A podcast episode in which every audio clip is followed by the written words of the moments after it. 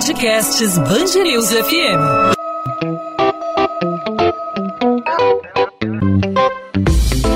Dois às 20, com Maurício Bastos e Luana Bernardes. Oferecimento Cultura Inglesa. Matricule-se em novembro e pague o primeiro semestre de 2021 com preço de 2020. O mundo aguarda com ansiedade uma vacina contra a Covid-19. Ao longo desse mês, né, Maurício, vimos aí as farmacêuticas anunciarem a eficácia dos imunizantes contra a doença. Moderna com uma taxa de 94,5%, Pfizer com 95% e a Sinovac com uma taxa de eficácia de 97%.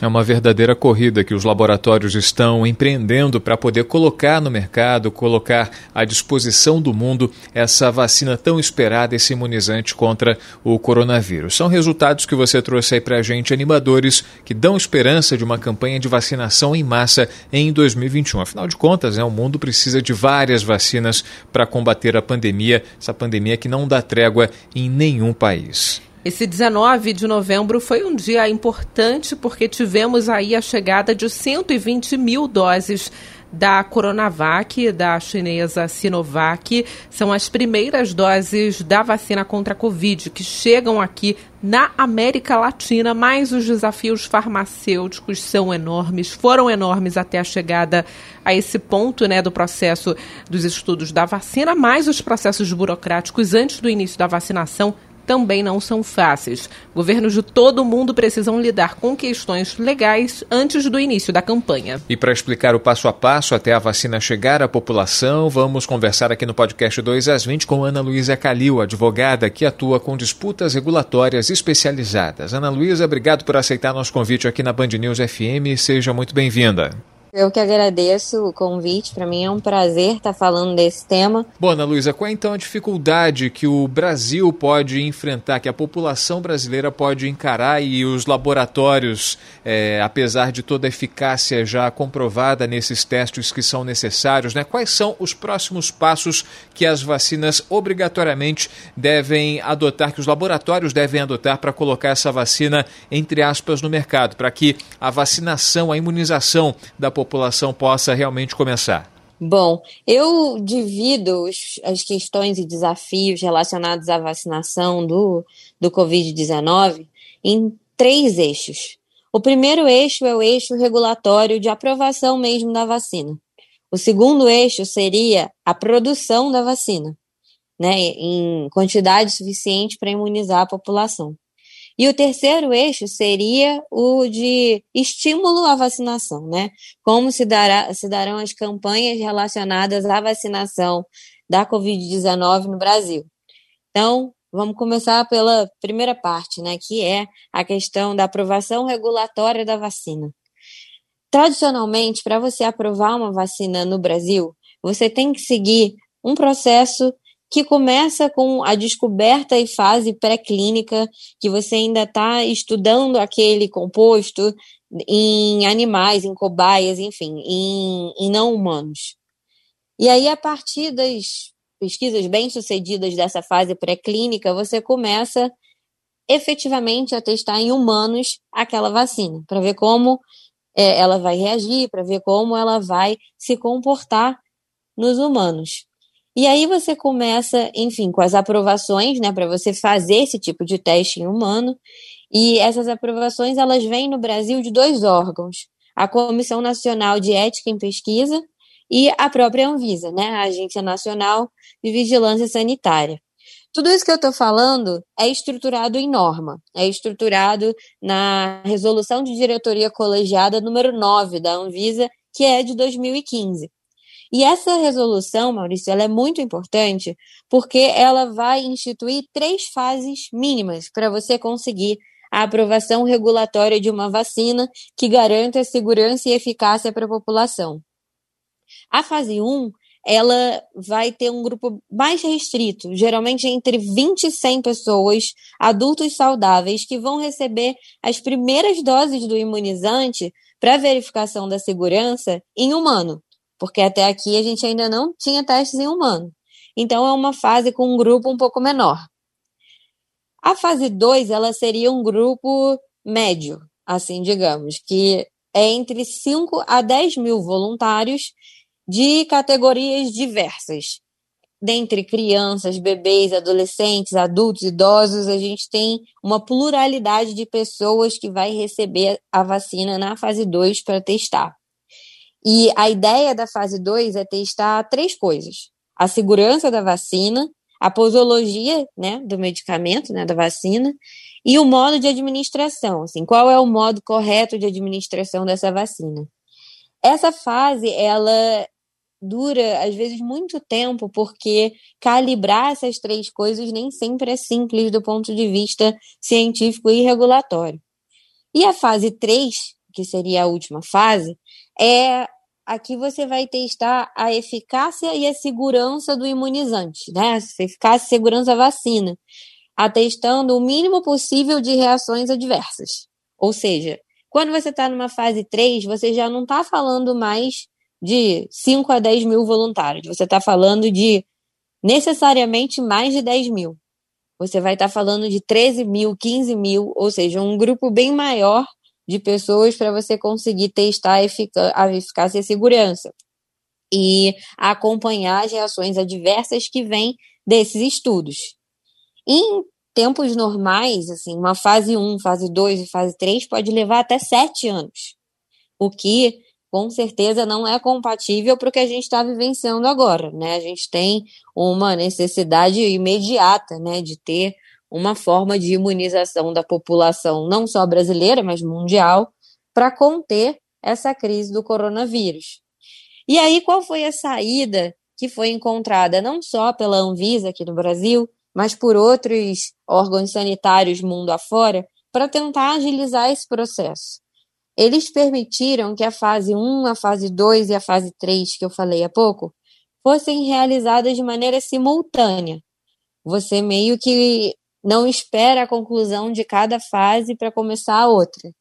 Então, você vai fazendo essas fases de maneira simultânea, e para que isso não gere, obviamente, uma exposição aos voluntários, né, que estão é, como parte desse estudo, você incorpora algo que se chama de submissão contínua dos estudos e dos dados e das informações. Ou seja, a Anvisa ela acompanha de perto o dia a dia do desenvolvimento dessas vacinas.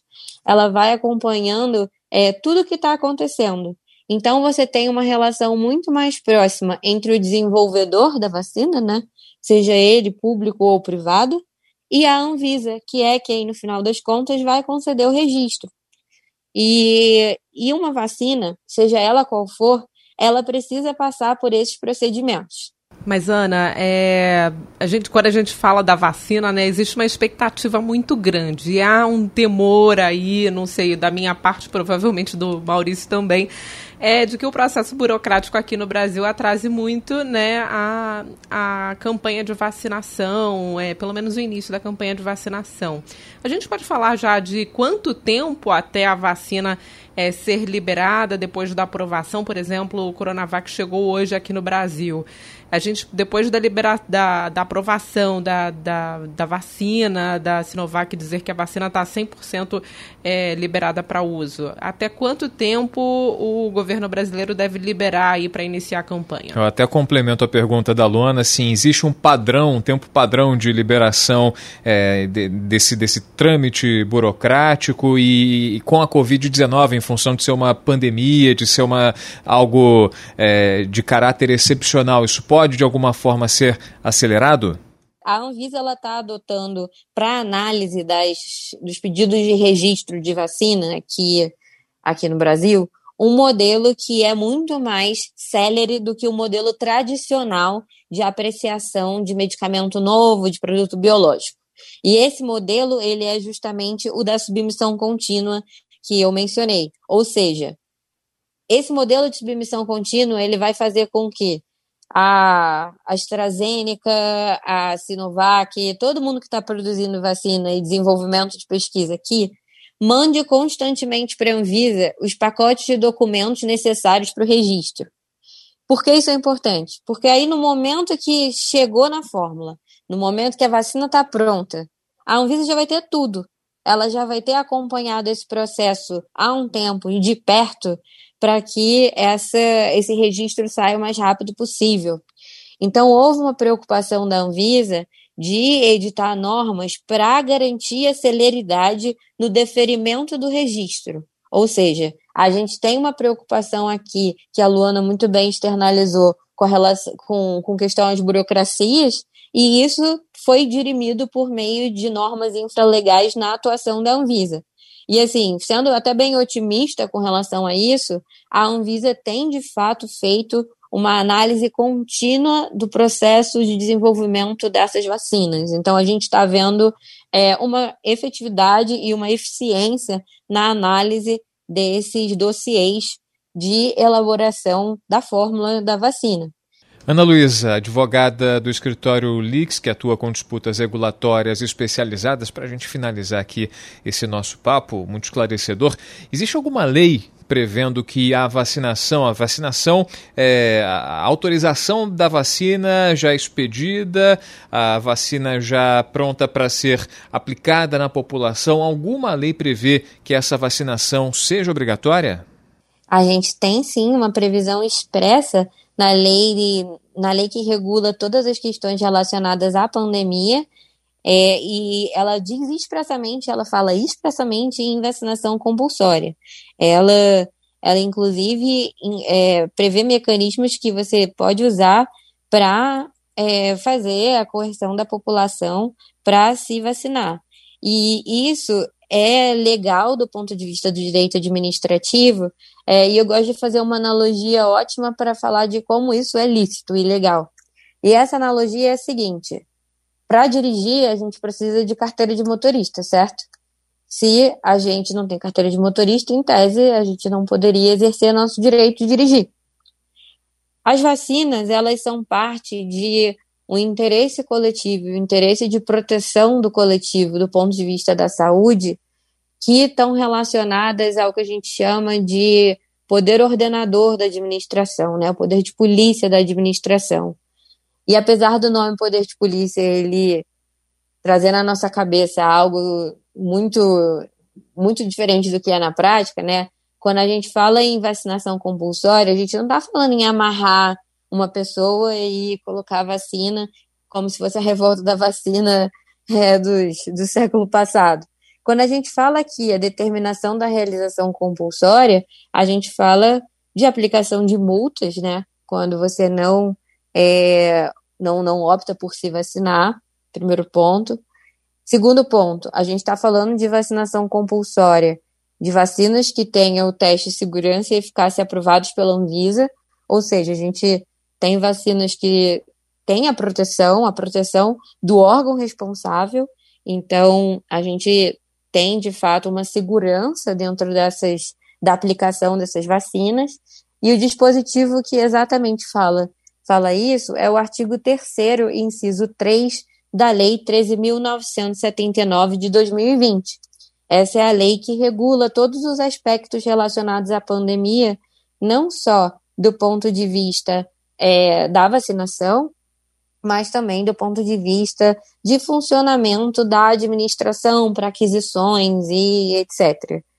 E uma, uma, um ponto peculiar dessa, dessa previsão da lei é que, além, da, além de dizer que a vacinação e outras medidas profiláticas elas podem ser compulsórias, elas, é, ele diz também que é o Ministério da Saúde junto com os gestores locais de saúde, que vão definir como vai ser essa vacinação compulsória, quais vão ser as condições, como isso vai ser feito.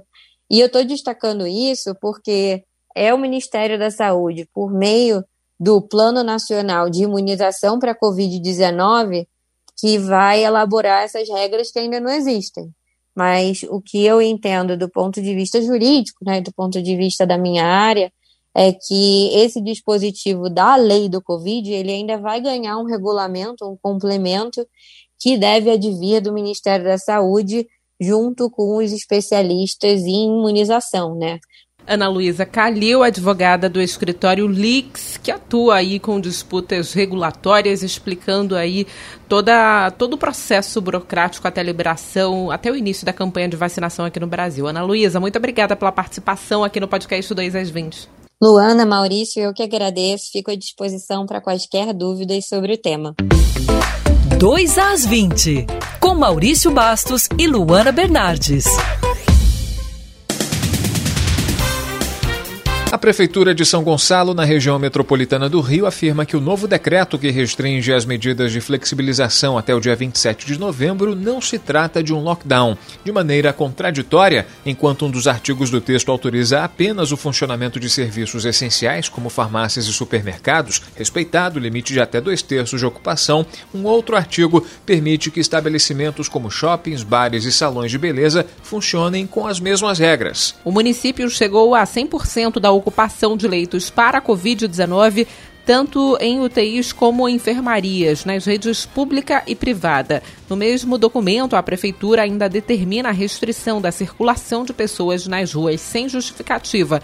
Estão suspensas pelo decreto as atividades dos setores de turismo, cultura, lazer, educação, igrejas e academias, enquanto as demais devem funcionar com dois terços da capacidade. A cada 12 horas, uma pessoa foi vítima de racismo no Rio. Os dados fazem parte de um estudo inédito do Instituto de de Segurança Pública referente ao ano de 2019. Em 43% dos casos, elas não tinham nenhuma relação com os autores dos crimes. Cerca da metade dos autores dos delitos também eram do sexo feminino. A internet foi o local onde as injúrias foram menos denunciadas, representando cerca de 6% do total dos casos levados às autoridades policiais. Segundo o Instituto, as palavras mais usadas como ofensas estão relacionadas ao fenótipo da pessoa negra, como, por exemplo, a cor da pele o formato do nariz e a textura do cabelo. Detalhes que constroem a história dos negros, como as religiões de matriz africana e a escravização do povo negro, também foram elementos usados pelos agressores para serem racistas com as vítimas.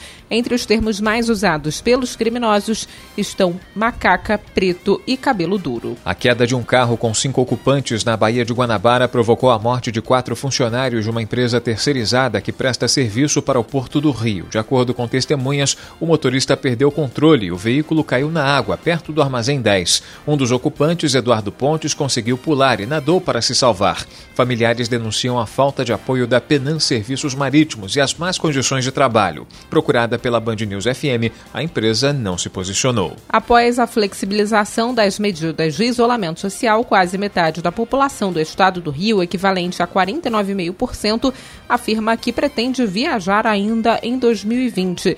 De acordo com o Instituto Fecomércio de Pesquisas e Análises, 57,3% dos entrevistados disseram que vão fazer turismo dentro do Rio, enquanto outros 39,5% afirmam que vão para fora do estado. Na outra ponta, 3,2% dos fluminenses pretendem viajar para o exterior em 2020, mesmo durante a pandemia. Apesar do planejamento para aquecer o turismo, uma segunda onda da Covid-19 pode adiar a recuperação do setor. A pandemia impactou ainda na escolha dos lugares de hospedagem, como os mais abertos e com circulação de ar. Segundo a FEComércio, 66% dos fluminenses preferem ficar em lugares com maior contato com a natureza. A pandemia também impactou na escolha dos lugares, já que 14,2% dos entrevistados optaram por viajar para locais de menor contato com pessoas. Cerca de 52,2% devem se hospedar em hotéis, pousadas e hostels, enquanto 22,9% devem ficar em casa ou apartamento alugado. 2 às 20.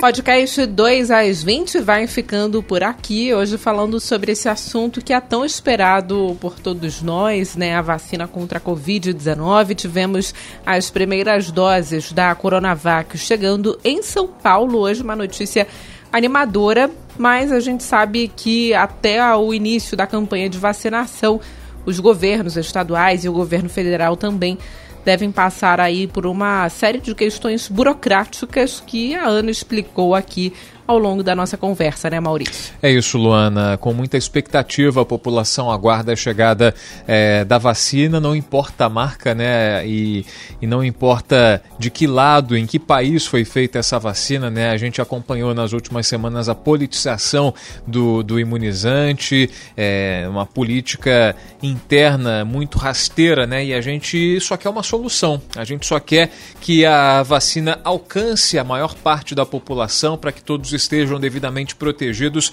e reduza a circulação do coronavírus na nossa sociedade. É com muita expectativa que a gente aguarde que os trâmites não sejam tão arrastados como a gente imagina que a burocracia no Brasil, é, como tudo que é feito de maneira burocrática acontece, né? Tudo, tudo feito de maneira arrastada, com muitos trâmites, com muitos passos. Os passos dos testes ocorreram de maneira adequada e a gente espera que a liberação por parte das autoridades de saúde brasileiras, é, essa, essa liberação ocorra da maneira mais rápida e mais segura também, né? É, Maurício, e a gente volta a tratar, claro, sobre a vacina da Covid-19 aqui no podcast 2 às 20, com todas as informações também na nossa programação em 90.3 FM. Não sei você, Maurício, mas eu sextei hoje. É, porque... sextou na quinta, né? Sextei na quinta, amanhã feriado, estarei de folga. Podcast volta na segunda-feira, a partir das 8 da noite. Até lá você pode falar conosco pelas nossas redes sociais, o meu Instagram, Bernardes Luana, Luana com dois N's e o seu Maurício. Comigo você pode falar no arroba Maurício Bastos Rádio. Estaremos por aqui nesta sexta-feira de plantão e na segunda-feira de volta com o podcast 2 às 20, sempre contando com a sua participação e, claro, com a sua audiência. Segunda-feira tem mais Luana, encontro está marcado. Até lá, Maurício. Tchau, tchau.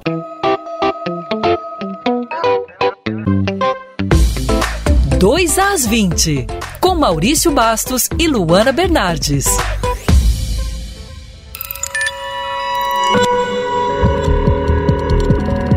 Podcasts Bangerils FM.